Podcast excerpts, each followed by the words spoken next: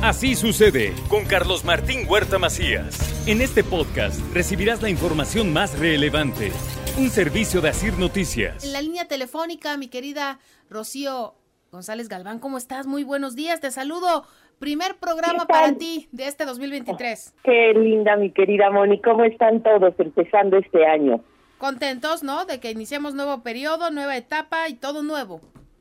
Claro, claro. Así con miles de, de planes nuevos, con mil con miles de proyectos y con la emoción y con la magia de la espera en, para esta noche de Reyes, ¿no? Exactamente, ya estamos todos con nuestros mejores deseos y pensando en que, pues sí, seguramente sí, algo me irán a traer los Reyes Magos porque me porté muy bien. exactamente, exactamente, y estoy segura que sí. Y bueno, pues de eso quiero hablarles, Moni, si me permites. También escuchaba yo a Carlitos Ortiz, pero pues sí, de alguna manera es este es importante desde la parte que a mí me compete, como siempre les digo, la cuestión psicológica, que nos pasa desde niños, adolescentes, adultos, adultos mayores, con este tema, ¿no? Esto con mucha atención te escuchamos. Pues miren, sí, en, en estas fechas, como, como a todos nos ha sucedido desde que tenemos uso de razón, y aún a pesar de la diversidad cultural que nos rodea, los niños viven con especial ilusión la llegada de los reyes, ya sea Papá Noel, Santa Claus, el Niño Jesús, los mismos Reyes Magos.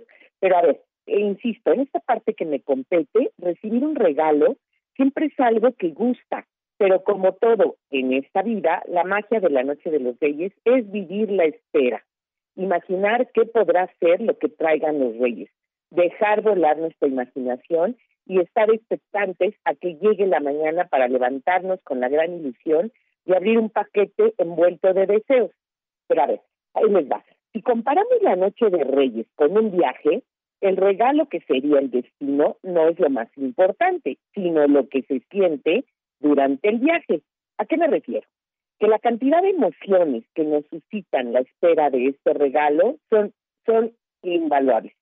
Más allá de que te lleven el regalo más impresionante o más caro, o lo que todo el mundo tiene y tú también quieres, lo más importante es decir estos días de ilusión, querido auditorio, y aprovechar para aprender, para disfrutar lo que tenemos, aprender a valorarlo, procurar que la magia no está en el regalo en sí, sino en la ilusión y en la emoción que se genera ante la expectativa de recibir un obsequio, de ser visto, es hermoso ser, visto para todos, ¿no? Ser tomados en cuenta.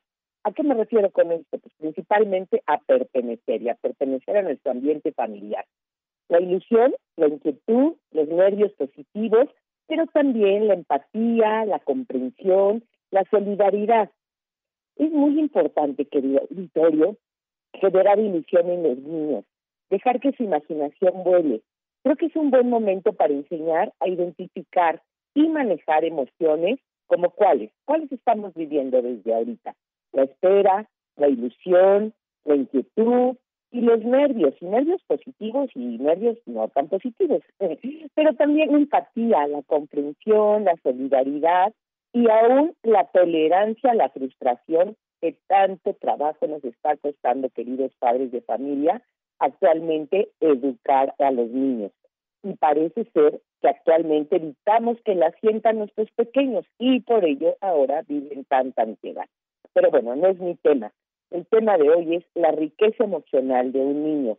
Su imaginación se desarrolla a menudo a través de, estructuras de ficción en la que el mundo mágico tiene un lugar preponderante.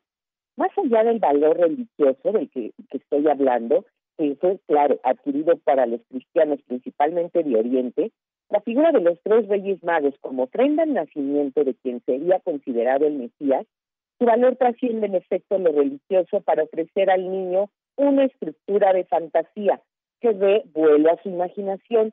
No quitemos esta etapa de fantasía que nuestros niños traen por sí mismos, por la edad que tienen. Y qué maravilla que nosotros como adultos pudiésemos vivir momentos de fantasía y echar a volar nuestra imaginación, ¿no? Muchas familias se preocupan por no poder ofrecer a sus seres queridos los recursos que querían, pero debemos insistir en la idea de que es más importante el proceso de la espera y las ilusiones que se generan más que el mismo regalo. sin menospreciar los sentimientos de frustración que puedan tener aquellas familias con dificultades, que los reyes no puedan traer lo que pidieron sus hijos, les plantea, les plantea la oportunidad que tenemos de trabajar con nuestros niños, la importancia de valorar otras cosas que sí tienen y que otras personas puede que no. Es decir, debemos ser conscientes a nuestros pequeños, a nuestras pequeñas de la casa, que tienen que aprender a valorar los recursos que hay en su entorno.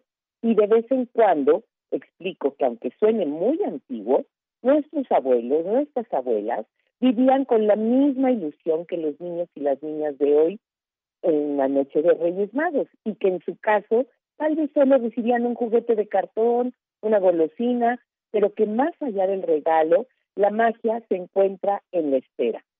Para un niño, saber que un nacimiento es una ocasión celebratoria lo confirma en su derecho a existir. Y entonces, ¿cómo vive este derecho a existir? Para el niño no es indiferente que los Reyes Magos representen edades y colores de piel diferentes. Es un lindo, un lindo modo, a mí se me hace, sobre todo actualmente, para iniciarlo en todo esto multicultural.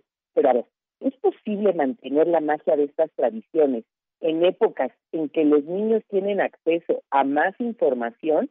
Yo creo que los niños de alguna manera eligen creer.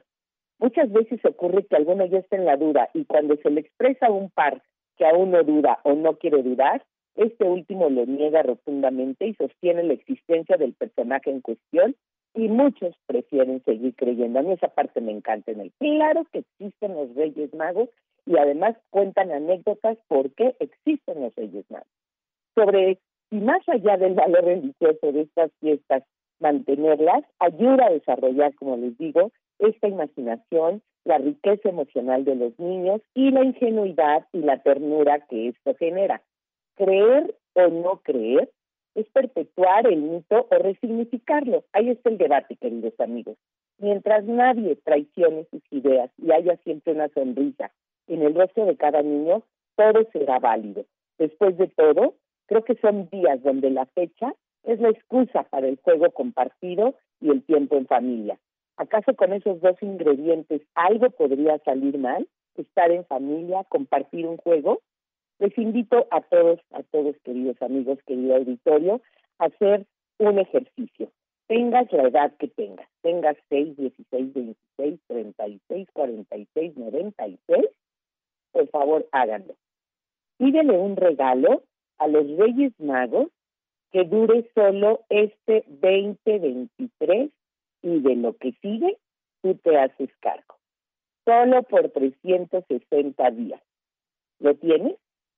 ¿Me estáis explicando, Moni? Por favor, pídale un regalo a los Reyes Magos con su imaginación, con su fantasía, que dure solo para este 2023. Por ejemplo, yo quiero pedir eh, la salud y de lo que sigue yo me hago, yo me hago cargo. Claro que me voy a cuidar en lo que como, en hacer ejercicio, en, no sé, en hacer diferentes cosas para estar sano. Quiero pedir un estar en una unión familiar, nada más para este 2023. Yo me hago cargo de lo demás. Y esto es muy importante, querido auditorio, porque si pedimos este, este gran regalo, es aún desde la fantasía, desde esta, desde esta magia, pero sobre todo desde la responsabilidad que tengo para tomar mis decisiones y darme cuenta para qué quiero este regalo. ¿Tienes el regalo, Moni? ¿Ya lo tienes pensado, y querido auditorio? Sí, yo sí. Y ojalá la gente del auditorio también ya está, haya pensado qué. Sí, sí, sí, porque es bien, bien importante y sobre todo más que el regalo, como dice en toda esta reflexión, ¿para qué lo quieres? qué estás necesitando, qué vas a lograr con este regalo y eso te va a hacer ser una mejor persona.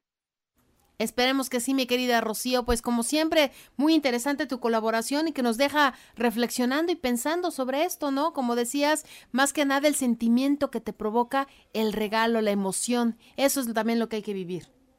Exactamente, y el acompañamiento a cualquier edad de, de nuestros niños internos y de nuestros niños que tenemos en casa. Bien, Rocío, te agradezco muchísimo. Oye, este, te mando un abrazo bien grande, que todo esté bien, que te recuperes pronto. Y sabes que aquí en el estudio te queremos muchísimo. Te mandamos un abrazo. Yo también, mi querida. Un abrazo para todos. Cuídense mucho. Perfecto. Hasta luego, mi querida Rocío. Bye. Adiós, que estén muy bien. Bye, bye. Así sucede con Carlos Martín Huerta Macías. La información más relevante, ahora en podcast. Sigue disfrutando de iHeartRadio.